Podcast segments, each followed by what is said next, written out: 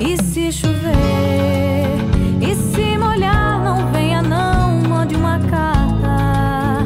Qualquer motivo ou desculpa esfarrapada, alguma história pra chamar minha atenção. Qualquer resposta pode ser um sim ou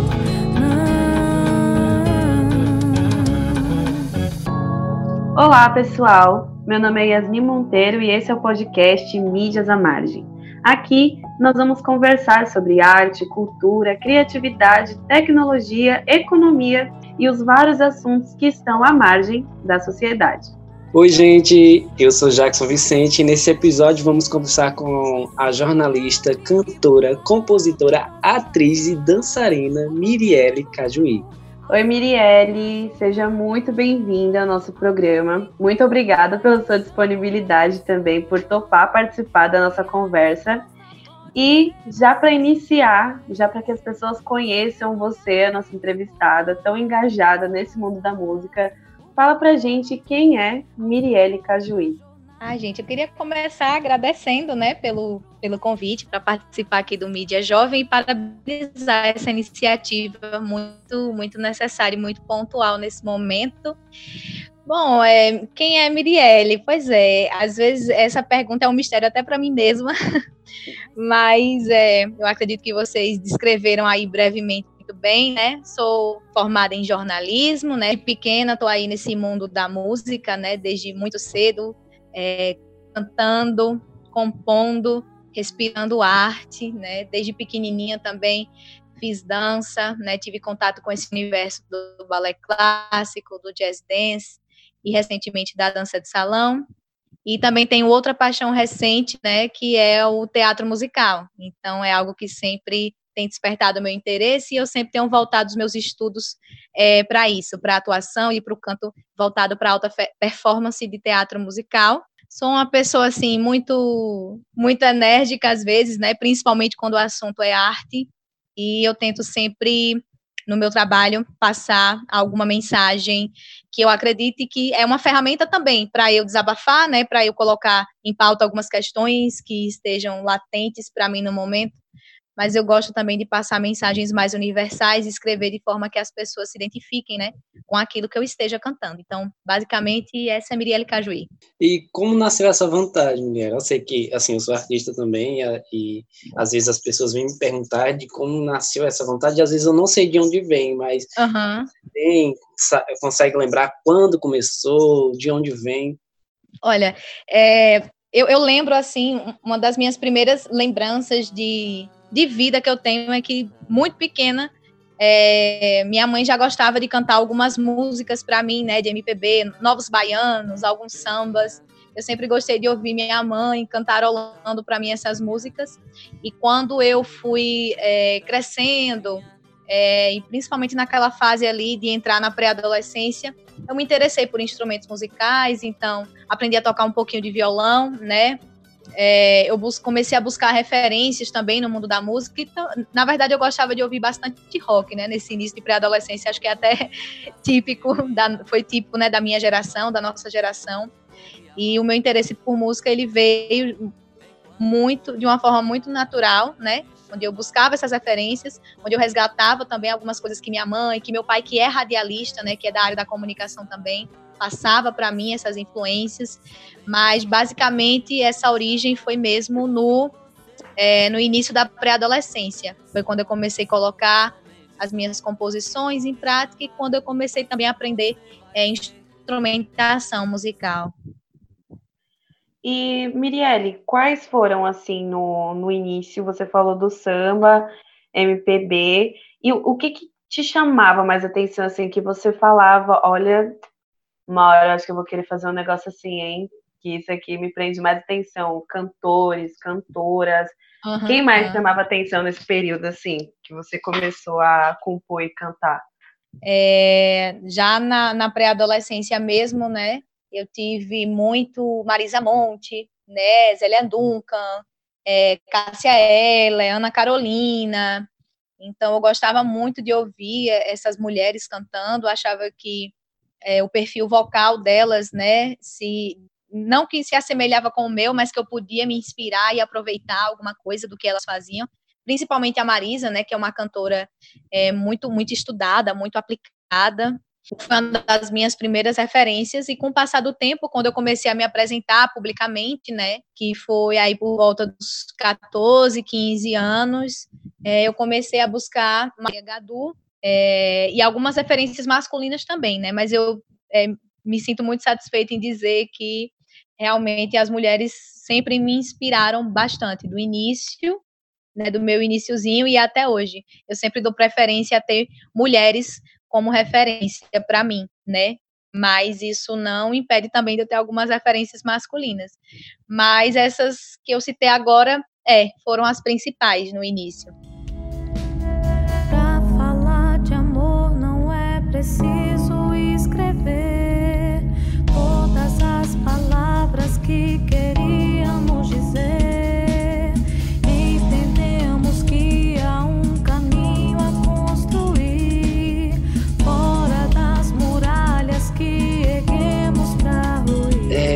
Como é compor, velho? Eu fiquei pensando, às vezes eu tento escrever uma música, né? Até tentei escrever uma música com uma amiga minha. Aí cheguei aqui e mostrei uhum. a ela, ela fez, não, não quero isso. Não, porque eu escrevi assim espontaneamente, né? E aí, como é Nossa. compor para você? É, compor para mim, como eu falei um pouquinho no início, é muito de é, é muito de colocar em pauta, né, em forma de música, é, pensamentos, reflexões ou situações que estejam me rondando no momento, né? Então, o meu single mais recente, que eu lancei em fevereiro, que foi o, o Primavera da Pele, ele, na verdade, foi resultado de um ano inteiro, assim, de muitas reflexões. 2019, para mim, foi um ano de muitas reflexões e de muitas provações também, né, de vida. E aí culminou, eu, eu, juntei essa gama de sentimentos e compus Primavera da Pele. E o meu processo de composição geralmente tem a ver com isso, né? Eu me inspiro em situações pessoais, mas busco sempre passar uma mensagem que não seja é, é limitada, né? Que seja algo que as pessoas consigam se identificar. Eu gosto muito de, de escrever frases de efeito. Então, se frases de efeito no sentido de que é, não, não esse lance motivacional e vazio, mas frases que tenham algum impacto bacana, que tenham uma rima legal, que tenham um, que tem um jogo de palavras inesperado, sabe? Eu gosto de fazer isso pelo menos três vezes em cada música, porque aí eu, eu sou muito autocrítica também. Então eu analiso as minhas letras e se eu estiver achando pobre, eu dou um jeitinho de mudar porque eu gosto muito de enriquecer a poesia das minhas músicas. Então é basicamente esse o meu processo de composição. Eu não sou, eu não domino muito bem essa parte de arranjos, é, de produção musical, né? Eu sempre recorro a profissionais qualificados aqui da área, né? Amigos, parceiros, para me ajudar a produzir arranjos, né? Bacanas, para me ajudar a pensar em outros aspectos da música, mas essa parte da letra fica inteiramente comigo, né? Ninguém mexe. E letra para mim é algo que nas minhas músicas é prioridade. Eu tenho que fazer uma letra sempre bem feita, rica e com mensagens que realmente provoquem, né? Seja reflexão, seja algum é, sentimento, enfim, eu acho que a música ela vem também para incomodar um pouquinho, né, para fazer a gente Sim. sair da zona de conforto.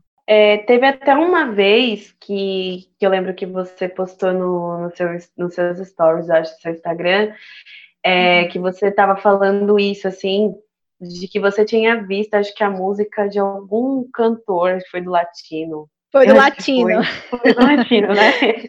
que aí você tinha visto que, assim, ele falava só, tipo assim, repetia a mesma palavra durante duas frases e era essa música. E, e a música era tinha, isso.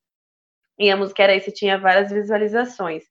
E aí você também falava isso, né? Da importância que você leva na hora de construir uma música, de que fica um tempo, é, de ficar pensando e matutando, porque, querendo ou não, é uma expressão artística que pessoas vão se identificar e, e podem, sei lá, sentir o que você estava sentindo na hora que compôs, uhum.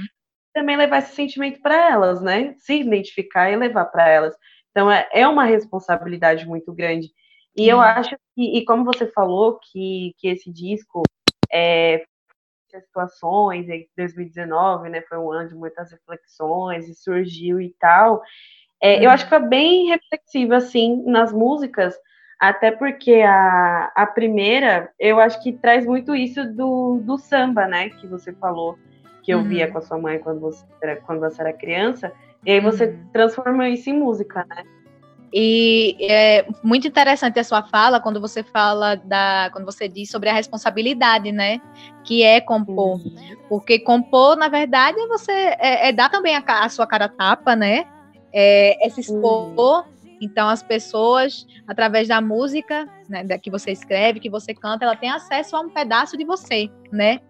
E, e por mais que as pessoas é, não conheçam intimamente o artista que escreveu e que canta aquela música, mas não, não deixa de ser uma parte de você que está sendo colocada ali, né, que está sendo exposta para as pessoas escutarem e acessarem um pouco.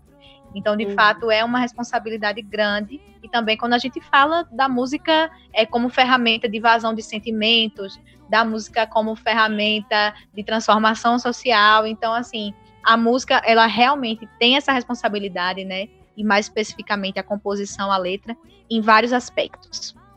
E você começou a compor para esse disco, necessariamente, ou não? Ah, não. É, eu, na verdade, o primeiro disco, assim, que eu já escrevia poesias e tal, né, antes de compor, colocando melodias e tudo mais, mas aí o primeiro disco que eu fui para estúdio gravar mesmo, bonitinho, reunir, né, num, num álbum, foi o disco em comum, quando eu ainda era vocalista da banda Cajuína. Ele foi lançado é, em 2014 12 faixas autorais, né, minhas, e assim, de gêneros musicais variados. Então, tem um sambinha, né, tem MPB, mas tem também um, um pop rock mais leve, é, deixa eu ver o que mais, tem música que é só voz e piano, então foi bem uma salada musical, que eu, eu me empolguei, assim, estava com várias músicas é, na gaveta, e eu falei, cara, né, meu amigo e produtor musical Iago Guimarães, da, do Casinha Lab aqui em Juazeiro, eu falei, Iago, eu quero muito reunir essas músicas num disco e tudo mais, me ajuda e tal. E aí, como ele sempre foi muito meu parceiro, né, que ele também é de Senhor do Bonfim e eu sou de lá, aí ele, não, Miri, bora, bora botar esse projeto aí pra frente, né, e a gente gravou esse disco autoral com 12 faixas, né, composições minhas, letra e música e arranjos de, de Iago e de mais uma equipe bacana aí de músicos que eu chamei. Aí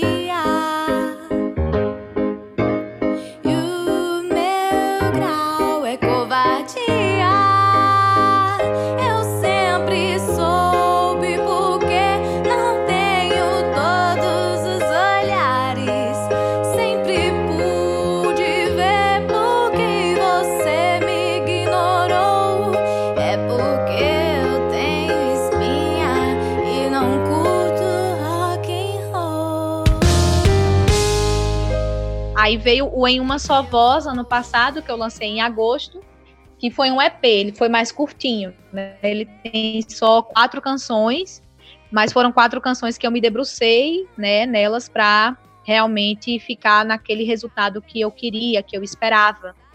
E é, eu decidi, agora em carreira solo, né, digamos assim, eu já não estava mais vinculada à banda Cajuína, a dar prioridade a cantar que de fato eu acho que é, naquele momento, né, era, era o, o que eu queria e sentia que era o samba, né, a MPB e tudo mais. E hoje é, eu ainda continuo, né, carregando esse, essa bandeira, digamos assim, eu ainda acompanho alguns sambas que estão aqui na, na gaveta, né, para logo mais aí a gente continuar lançando alguns trabalhos, mas eu também gosto de dizer que nada é fixo, né, então não vou me intitular uma cantora de samba, porque amanhã eu posso querer cantar outra coisa, né? e aí eu não quero me engessar. mas eu digo uhum. que a minha vertente é música brasileira, né? Então, a minha prioridade atualmente é trabalhar ritmos brasileiros nas minhas canções. Sim. No processo de criação, no meu processo de criação, eu fico, às vezes, me cobrando por criar algo novo, por ser jovem, por pensar que as pessoas já fizeram e que isso atrapalha. E eu não sei se vocês pensam isso e como é a relação de vocês com isso, de você necessariamente. Na minha perspectiva, é, eu, não, eu não vou muito assim nessa perspectiva tentar criar algo novo, porque eu também é, me sinto é, meio engessada, meio presa, sabe? Então eu prefiro dar prioridade a escrever uma letra bem feita, como eu falei, né? A escrever uma mensagem que realmente é, tenha um impacto quando as pessoas escutarem, né? Do que necessariamente produzir um arranjo diferentão, do que necessariamente trabalhar um visual muito, ah, sei lá, de, de, de outras de outras referências que não fazem que não façam parte das minhas. Então, eu por um tempo também me senti nesse lance de, né, dessa obrigação de tentar produzir coisas diferentes. Mas hoje eu consigo, eu arranjei essa linha de trabalho que é me dedicar a produzir letras bem feitas e eu estou me apegando nisso e dando prioridade a isso, né, atualmente. E como foi esse esse período da Cajuína? Porque uhum. eu lembro que quando eu cheguei aqui em Juazeiro, isso em 2017, eu acho que vocês ainda estavam, mas já estava naquele finzinho, né? Já estava no finalzinho. Já estava é. no finalzinho, né? E é. aí, como é que foi essa experiência para você, assim? Ali você conseguiu distinguir também algumas coisas que, ah, acho que mais para frente talvez eu não queira mais fazer assim. Essa foi uma época legal, agora talvez eu queira seguir outra coisa. Isso, exatamente. Então, a Cajuína, ela na verdade foi fruto da, daquele disco que eu falei para vocês, né? O Em Comum, das 12 faixas uhum. e tal, que eu queria reunir. E porque a princípio eu ia gravar só o disco para lançar, mas aí ficou tão bacana que a galera, né, me incentivou, o pessoal que, que gravou e tal, para mim, incentivou a montar de fato um projeto para apresentar aquelas músicas ao vivo. Então foi o processo inverso, porque normalmente as bandas se formam para depois gravarem os discos, né? Uhum. E com a Cagina foi o contrário. Eu gravei um disco que não ia, que a princípio não, não, não teria essa pretensão, né? De, de, de ter uma banda, de se apresentar e tudo mais. E aí a gente acabou montando a banda em cima do, da proposta do disco. E eu, eu, tinha algumas dificuldades, mas ao mesmo tempo foi um período de muito aprendizado. Por quê? Porque os meninos que tocavam comigo, né, Eric, é, Matheus Varjão, Cris, Iago Coimbra, todos eles eram muito da, com exceção de Varjão, né? Eles eram muito assim da escola do rock, né? Uhum. E aí, com a Cajuína, eu botei eles para tocar forró, né? Eu botei eles para tocar carimbó, a gente fazia umas misturas assim, botava para tocar samba também. É, Iago mesmo, que era o baixista, ele nunca tinha tocado um forró na vida, né? Uhum. Então, foi bem desafiador para eles e para mim também tentar conciliar é, esses perfis, né? De músicos bem diferentes, né? E bem diferentes do que a gente queria fazer. Então, como é que a gente pode se unir aqui para alcançar esse objetivo, para fazer essa mistura, mas para não pesar demais também coisas que a gente não, enfim, não acha bacana para o momento. E aí, é, só que desde a Cajuína eu já tinha esse, essa pretensão, né, de já tinha essa vontade, na verdade, de estar, na verdade, com músicos mais focados na linha que eu gosto de cantar, que é a MPB, que é o samba, como eu falei para vocês aqui, que é a música étnica, né, world music, a música popular brasileira mesmo. E aí a gente meio que foi é, diminuindo a quantidade de apresentações, diminuindo a quantidade de projetos, até que a gente decidiu encerrar, de fato, porque, enfim, cada um também acabou tomando um rumo, e eu também cada vez mais estava decidida em, em é, focar num projeto diferente. Mas foi um uhum. período assim sensacional. E esse disco em comum, né, a gente ficou entre os 15 lançamentos, né, mais de qualidade, digamos assim, da, da Bahia, porque tem um site de música baiana chamado El Cabong, que todo ano eles fazem uma seletiva, né, de discos que foram lançados, e aí eles abrem uma votação popular para as pessoas irem lá e votarem nessas bandas baianas. E aí ficou um mês no ar essa votação e a Cajuína ficou entre os 15 entre 200 discos, né, que, que tinham sido lançados uau. no ano 2014.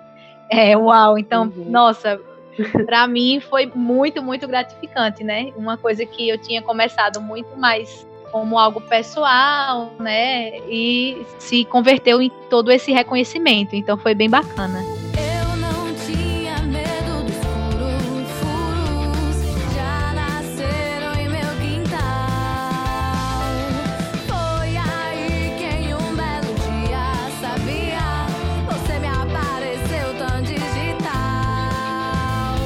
Você é jornalista, cantora, compositora, atriz, dançarina. Como foi é, conciliar tudo isso?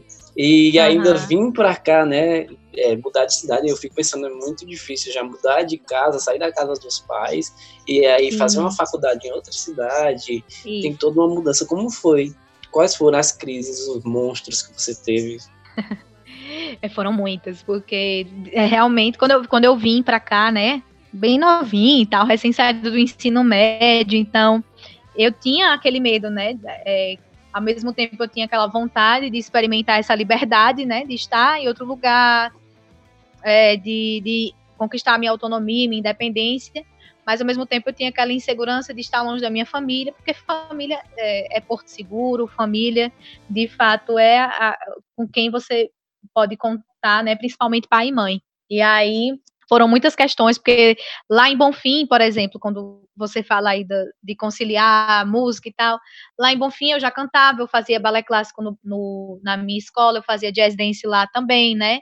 Passei um período dando aula de balé para crianças, uhum. então eu tinha uma série de atividades que, que eu conciliava, fazia aula de canto também, é, com, na verdade, de violão, né? E eu acabava cantando também com meu Legal. professor de violão, Miguel Araújo.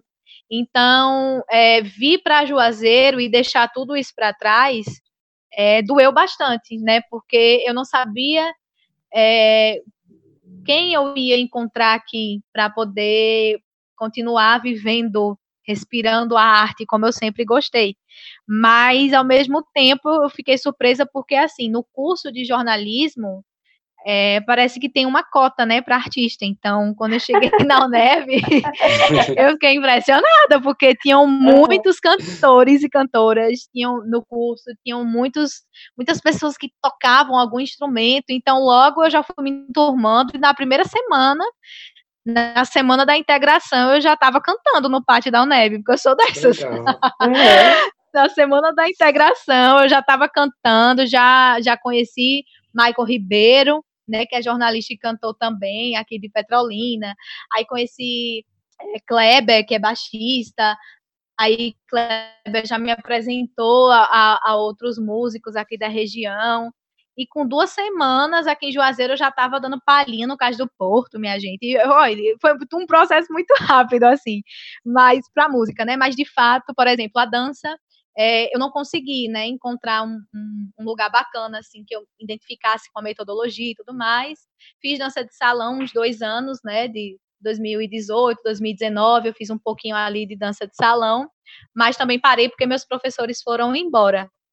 No entanto, é, nesse período, né, aqui também eu fiz dois musicais, então tive contato com a dança também, tive contato com o canto de alta performance, então, vir para o Vale do São Francisco, sem dúvida, foi divisor de águas, assim, né? Eu deixei para trás uma rotina né, de arte que eu vivia, que era muito bacana, muito rica, mas aqui eu encontrei outras possibilidades, né? E que, enfim, foi aqui que eu lancei o meu primeiro disco, foi aqui que eu conheci artistas, conheci fotógrafos, conheci é, a galera do, do vídeo, do audiovisual. Então, aqui também eu encontrei muitas possibilidades legais. Esperança, a flor que nasce em todo lugar, sob sóis quentes ou frios no mais chão.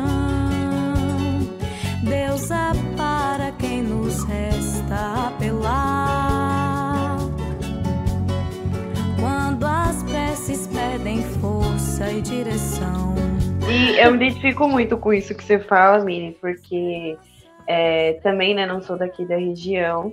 Uhum. E quando a gente sai da nossa casa, a gente, da nossa casa assim, né, do primeiro ninho, digamos assim, a gente só sai com a roupa do corpo assim, tipo, não sei se eu vou ter onde morar, o que comer, não uhum. sei o que vai ser, só você só vai, né? Mas assim, quando é para as coisas acontecerem, surge uma certeza muito grande dentro da gente assim, tipo, só vai. Só Isso. vai porque vai dar certo. E Juazeiro é um lugar que é, é ele é, é onde as coisas acontecem. É uma cidade que respira cultura, que respira arte. Onde você vai para ter uma pessoa que fez isso, tem não sei quem que faz isso, todo mundo sempre é muito envolvido com isso, e é, e é muito legal, né? Porque isso te inspira e faz você ter mais incentivo para continuar mesmo. Como você falou, assim, numa semana estava cantando, na outra estava não sei aonde, teve não sei quem que te chamou, e as pessoas vão fazendo Isso. essa rede de contatos, né? Vocês é... conseguem perceber o eu antes de sair da casa dos pais e, e morar em outra cidade e o eu depois? Como é isso? Eu acho que é um, é um processo, isso de você sair da casa dos pais e tudo, é um processo assim que afeta diretamente a tua visão de mundo e afeta diretamente a própria construção da sua personalidade, né? É, existe até uma, uma, digamos assim, uma convenção social, né, de tirar onda daquelas pessoas que passam muito tempo na casa dos pais e tudo mais.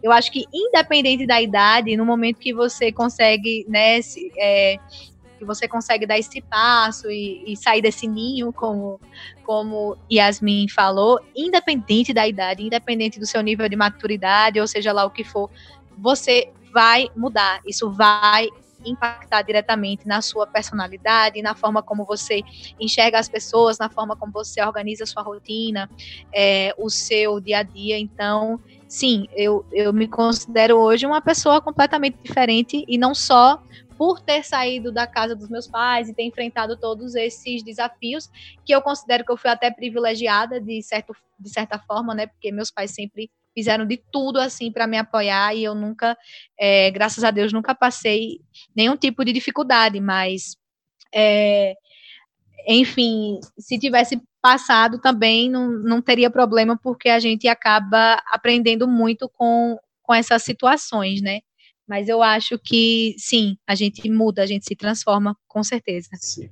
E fora que as experiências, né, que você adquire para sua hum. vida, como você mesmo falou, é, é imensurável, assim. Eu acho que as pessoas precisam viver isso para conseguir entender, né, o que que a gente, o que, uhum. que a gente uhum. passou.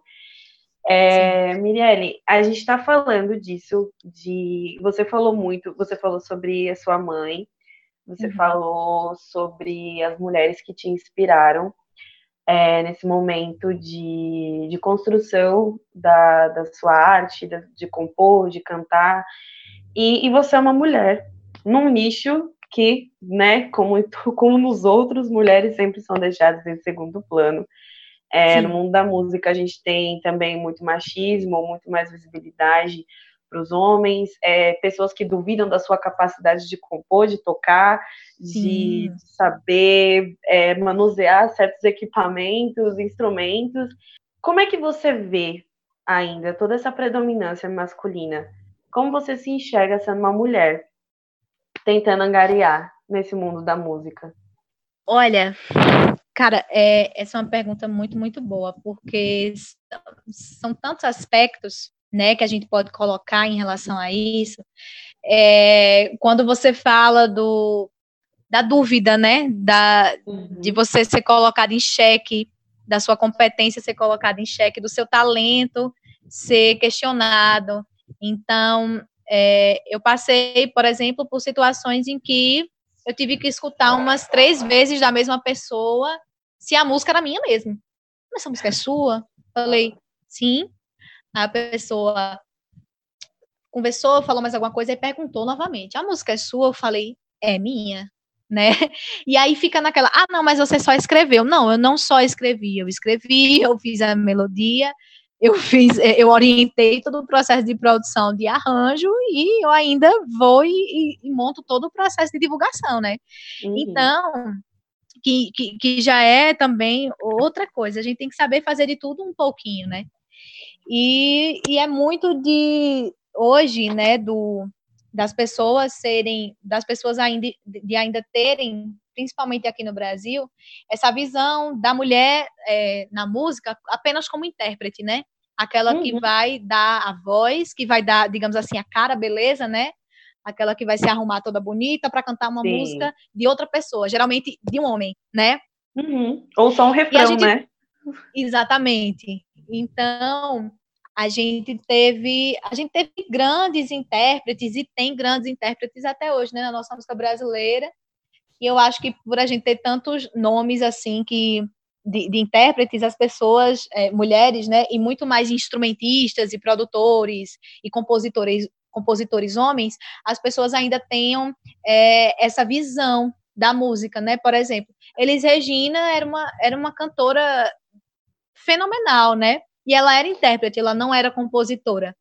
Então, eu acho que as pessoas acabam pegando um pouco, talvez até no subconsciente, né? Dessas, dessas grandes referências que apenas, é, entre aspas, apenas, né? Cantavam, que não compunham, e estendem Sim. isso. E principalmente quando a gente fala de mulher, então, a gente ainda tem uma participação em relação a, aos homens muito menor no mercado da música, né? A gente tem muito mais homens instrumentistas, muito mais homens produtores e empresários e tudo mais, e isso tá ligado, sim, de fato, ao machismo, porque quando, quando a gente fala de mulher na música, surge uma série de inseguranças antes delas é, entrarem nesse mercado ou durante esse processo, né? Então, algumas pesquisas elas apontam que uma das, das dos principais medos das mulheres antes, antes de lançar um trabalho, né, é justamente a questão de ser sexualizada, né, de sentir uhum. timidez ou vergonha, de achar que o trabalho não é bom o suficiente, é, de não confiar em quem está ao seu redor e, e por aí vai que são realmente questões que estão muito intrínsecas ao, intrínsecas ao lance da, de ser mulher, né, da, da feminilidade mesmo, que são problemas que os homens não enfrentam ou eles enfrentam com um pouco mais de facilidade. Então, é, eu sempre fui muito palqueira, né? A palavra é essa, desde pequena sempre fui muito palqueira e sempre, é, sempre fui muito assim de, de peitar mesmo e de não ter vergonha de mostrar minhas músicas, de não ter vergonha de, de cantar em público, mas é, mesmo sendo essa pessoa que se expõe, que não, que não é que não, não é da minha natureza ser tímida e tudo mais, é, ainda assim as pessoas elas procuram alguma forma e principalmente isso vem muito de homem também, né? Alguma forma de é, questionar né, o, o seu trabalho. Então, são questões que a gente precisa, quando a gente é mulher, a gente precisa aprender a lidar, porque para além de todo o processo de desgaste e de estresse que, que envolvem né, a produção musical, você também tem que estar preparada para ter a resposta na ponta da língua mesmo, de dizer que a música é sua, de dizer que o trabalho é seu sim, e de não não bobear, sabe? E não, e não dar nenhum passo atrás, porque se isso acontecer, é, você vai ser moldada, você vai ser é, colocada no lugar que o machismo quer, né? No lugar que é mais interessante para eles. Que é um lugar improdutivo, que é um lugar sem cor, sem graça, esse lugar eu não quero. Sonho, já nasce querendo ser cuidado, já surge querendo ser buscado. Visita que chega pra ficar.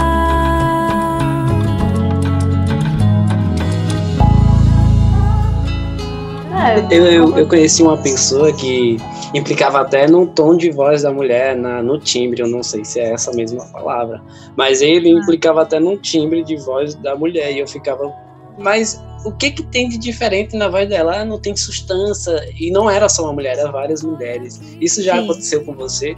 De, de criticarem o meu timbre, o meu, meu tom de voz? Sim. Não exatamente assim, mas já, já aconteceu muito e acontece ainda hoje, né? De dizerem assim que ah, você você tem um belo futuro. Ah, não, você tem um potencial muito grande, né? É, você tem um potencial assim, assim, assado. Ou seja, o que eu estou fazendo agora no presente parece que não, não é nada mais do que potencial, entendeu? Poxa, mas o que eu já faço hoje já não é, não é bacana, não é suficiente para ser considerado algo bacana hoje? Tá entendendo mais ou menos o que eu tô falando? Uhum. Eu, não, eu não sei se é, talvez pela imagem de, de parecer um pouco mais jovem do que eu realmente sou, mas eu acho que isso tem a ver sim com, com o fato de, de ser mulher. Porque veja bem, eu vejo artistas, vejo, vejo cantores da, da mesma é, da mesma faixa etária que eu, né, meninos e homens, é, que já são tidos como grandes artistas, que, que já são creditados, né, em seus trabalhos. E aí, quando a gente fala de mulher e às vezes e, e quando fala é, e, e de, de, experiência pessoal, eu falo de que acontece comigo mesmo, é muito disso, de poxa, ela tem, ela, ela tem um potencial bacana, né? Ela tem um futuro, é, se ela continuar neste caminho, ela tá no caminho certo e tal. E as pessoas têm muito disso, de, de querer colocar uma visão de futuro no trabalho das mulheres, de que é, elas vão ter um, um, um futuro bacana, mas por enquanto é só potencial né? Então eu sinto muito, muito isso de sinto às vezes que esse trabalho é diminuído por algo que é, é, muito colocado nessa visão de futuro, de futuro. E eu não quero saber do futuro. Eu estou fazendo isso hoje. Eu quero que isso seja legal hoje. Eu não quero que isso seja mero potencial para o futuro. Eu quero que isso seja importante hoje para mim e para as pessoas que gostem e se identifiquem com minha música. É um presente, né? Isso que você fala é muito, é muito bom porque as pessoas ficam, ah não, mas a história cobra, ah, não, mas na história ela vai ser lembrada. Tipo assim, ok, mas e agora? Nesse exato agora. momento que você está viva, que você está produzindo, você está aí com todo vapor, fazendo, acontecendo. E aí? o agora, né? A gente quer saber uhum. do agora. Exatamente. A quarentena, é, como é que tá? É, é verdade. A, a, pois é, toda essa situação que a gente está vivendo de pandemia, eu acho que tem puxado muito também para a gente refletir um pouco sobre é, esse momento né, de agora, da gente puxar um pouquinho as nossas reflexões para esse presente. Eu, eu sou uma pessoa assim que tento fazer alguns planos para futuro, claro, mas ficar pensando muito em futuro me assusta. E eu acho que uhum. das vezes que eu tentei pensar muito em futuro não deu muito certo, não. A gente está, inclusive, vivendo esse cenário, e se a gente for ficar pensando, cara, será que a cura vai vir? Será que vai, vai rolar a vacina e tal? Se a gente pensar nisso o tempo todo, a gente pira, né? E eu acho que a gente pode trazer isso para o próprio, como você falou, para o próprio jornalismo, né, para o próprio para as próprias artistas, né, de valorizar essas pessoas no presente, né, e de realmente dar crédito para elas porque elas estão produzindo agora, né, e esquecer só um pouquinho, uhum. só por um uhum. momento, essa coisa de futuro e tudo mais. E quando a gente fala de jornalismo, também é uma área que as mulheres têm que né, matar um leão por dia, digamos assim que se firmar e que se provar e que construir é, uma carreira como, como jornalista, mulher e preta, uhum. é muito mais, mais complicado, né? Seu trabalho também ele tende a ser menos creditado. Como é que a música, a arte, é, tem te ajudado nesse momento? E como que você tem é, visto a importância? Porque as pessoas não se dão conta que, pouco, que, que o que elas consideram pouco é arte. Como, por exemplo, assistir um, um mini documentário. Aquilo é arte. Aquilo são uhum. profissionais uhum. que, que trabalham, que estão sempre correndo atrás para fazer é, acontecer aquilo para que as pessoas li, lê livros, é, ouvir música, assistir uma peça, seja o que for, tudo isso é arte produzindo, produzida antes, né? Uhum. Porque agora não está dando para produzir nada muito uhum. é, fora assim, das casas. E, e aí isso está sendo consumido e ajudando as pessoas para que elas não enlouqueçam tanto nesse período. Então, como é que está te ajudando e como é que você vê essa importância, assim, que antes a gente sabe que a arte ela sempre é negligenciada e o setor da cultura é o primeiro a, a ser Sim. excluído. Olha, eu, eu, não, eu não sei nem muito bem como explicar, porque, veja, eu não, não quero também passar uma visão aqui é, romantizada de que ah, agora as pessoas vão valorizar de fato a arte, não sei o que. Eu queria realmente acreditar nisso, mas eu acho que tem uma galera aí que realmente é, não aprende, né? Mesmo diante das piores circunstâncias. É, o que eu acredito de verdade é que, de fato, essa relevância da arte, né, como você falou, para as pessoas, isso ficou muito mais evidente nesse período, né? O que não quer dizer que seja garantia de que infelizmente vai ser mais valorizada por parte das políticas públicas daqui para frente, mas a gente espera que sim, né? Eu espero de verdade que sim. É, não sei também se isso vai mudar muito radicalmente quando a gente fala de, de público mesmo, né? As, as pessoas não só não só do do ponto de vista das políticas públicas, né, que negligenciam a cultura e a arte, mas socialmente falando, as pessoas elas são às vezes, muitas vezes, preguiçosas, né, no sentido de não, não querem financiar, não querem incentivar financeiramente a arte e tudo mais.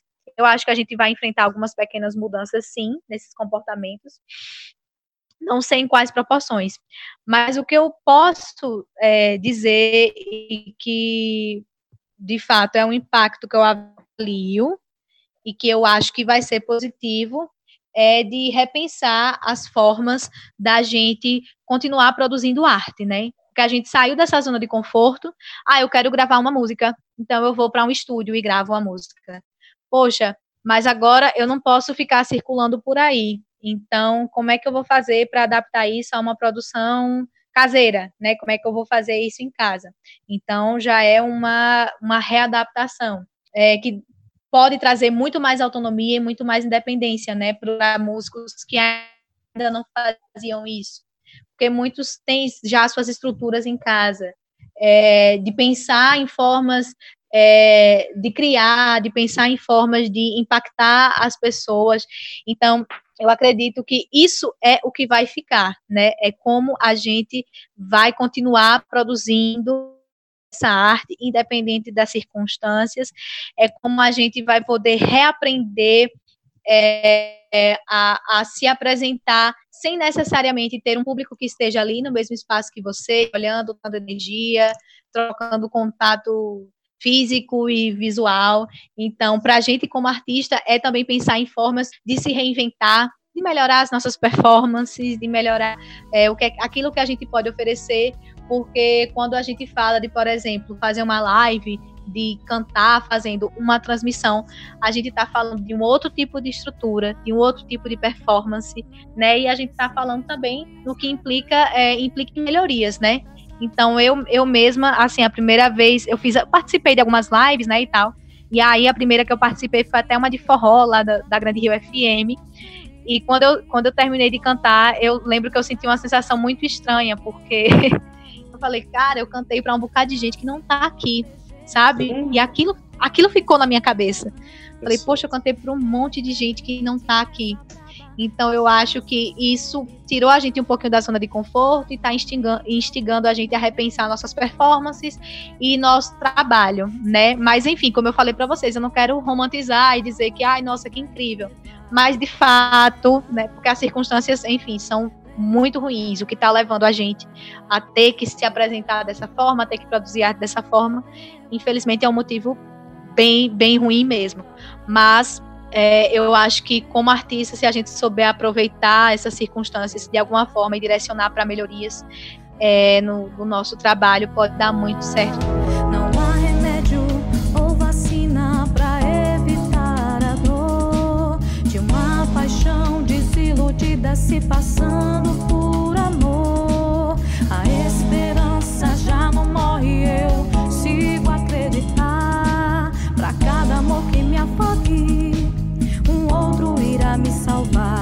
Miele, é, aproveitar que também a gente já está começando a se caminhar um pouquinho para o final, mas eu queria que você falasse um pouco sobre essa música que você fez o clipe, né, lá na Ilha do Maçangano, em Isso. Petrolina.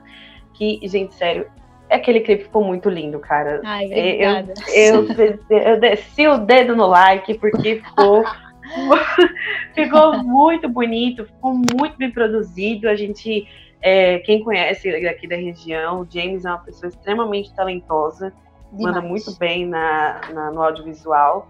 Manda muito. Você, manda muito uhum. bem, né? Muito, né? Pouco, né? Muito bem. E aí eu queria que nós gostaríamos, né, que você falasse sobre essa música, sobre certo. o clipe, por que, que você escolheu fazer lá, os elementos também que você usou no clipe, alguns uhum. cortes. Então, esse, esse clipe, essa música Primavera da Pele são assim meus xodós, porque foram tanto a música quanto o clipe foram frutos de muito trabalho, de muito empenho e de muita parceria que eu não teria conseguido concretizar sozinha, né? É, Yasmin sabe, né, da dificuldade que é se trabalhar com jornalismo.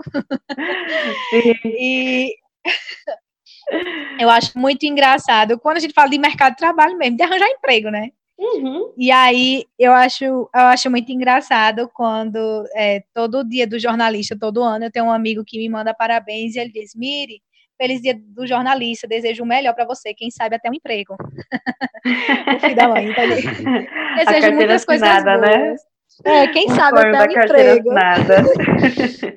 então, é, pelo fato de eu estava vivendo bem de freelancer mesmo desde que eu tinha terminado né, a faculdade.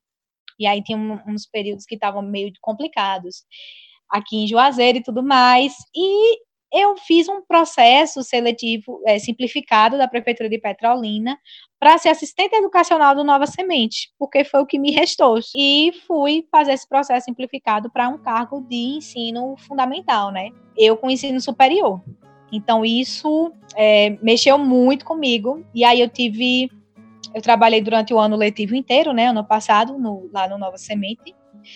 E assim, foi uma das melhores e também piores experiências da minha vida, porque testou muito a minha resiliência, testou muito a minha paciência também, né? Especificamente com crianças. Eu aprendi muito com elas. É, e, e hoje eu vejo assim a infância de uma outra forma por conta disso. Então, todas essas questões mexeram muito comigo, e Primavera da Pele fala justamente sobre é, não fala dessa forma específica, mas fala justamente sobre aquela resiliência, aquela paciência, aquela fé que você tem que tirar de onde você já não sabe mais.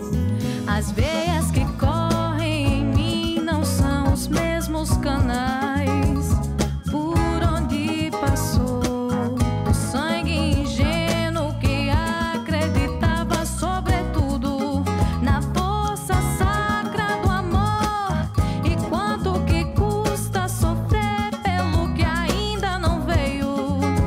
E o clipe, eu pensei justamente na Ilha do Maçangano, porque eu queria fazer, primeiro, em questão estratégica de mercado, eu queria que as pessoas é, associassem a minha imagem a, a uma cantora que está fixada numa região de cultura efervescente, né, numa região linda, geograficamente falando, então, a Ilha do Maçangano, é, é, ela tinha esse, esse perfil, né, a Ilha do Maçangano, e tinha também é, lá ali unidos todos os elementos que eu gostaria de usar para representar aquilo que eu falava na música, que é justamente a água, então a força, mas ao mesmo tempo é, a, a, capacidade da água de se adaptar às diversas situações, é, o, o, sol, né, que, que, remete a essa questão do fogo.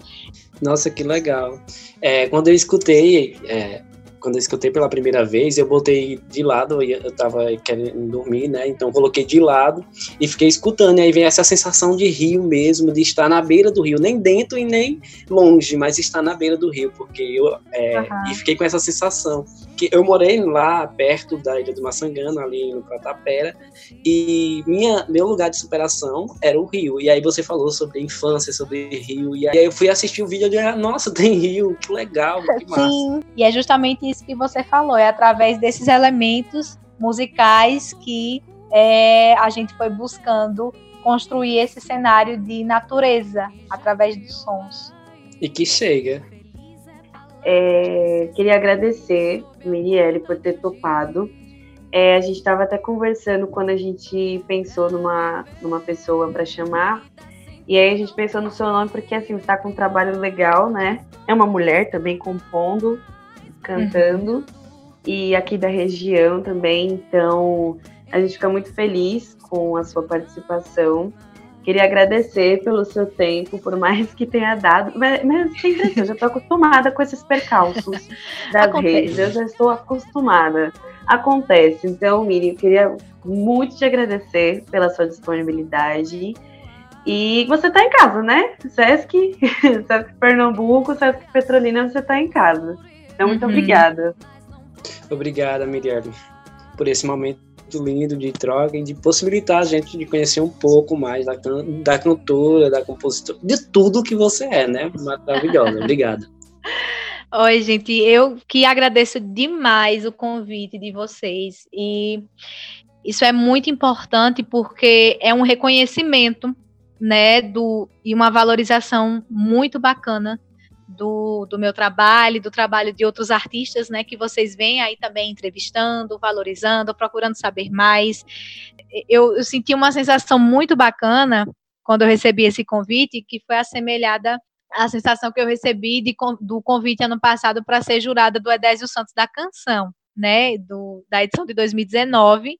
Que massa que, que o meu trabalho chegou é, nessa, tem chegado nas pessoas então, estou muito, muito feliz mesmo com, com todo esse, esse reconhecimento de vocês, tá bom? E quero aproveitar também para parabenizar a iniciativa que vem, como eu falei no início, de uma forma muito é, pontual e muito relevante mesmo, tá? Continuem, continuem.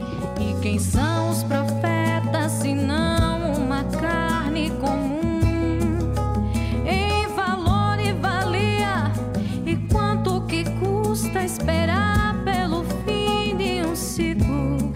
podcast Mídias à Margem é um projeto do Mídia Jovem do Sesc Petrolina. Quinzenalmente vamos bater um papo com pessoas convidadas, onde vamos abordar os diversos temas que estão à margem. E nesse programa tivemos como mediadores Yasmin Monteiro e Jackson Vicente. Na pauta e produção, Yasmin Monteiro, Jackson Vicente, Luiz Vitor, Glícia Lopes, Alan da Silveira, Thelma Calado e Fernando Pereira. A edição de áudio é de Fernando Pereira.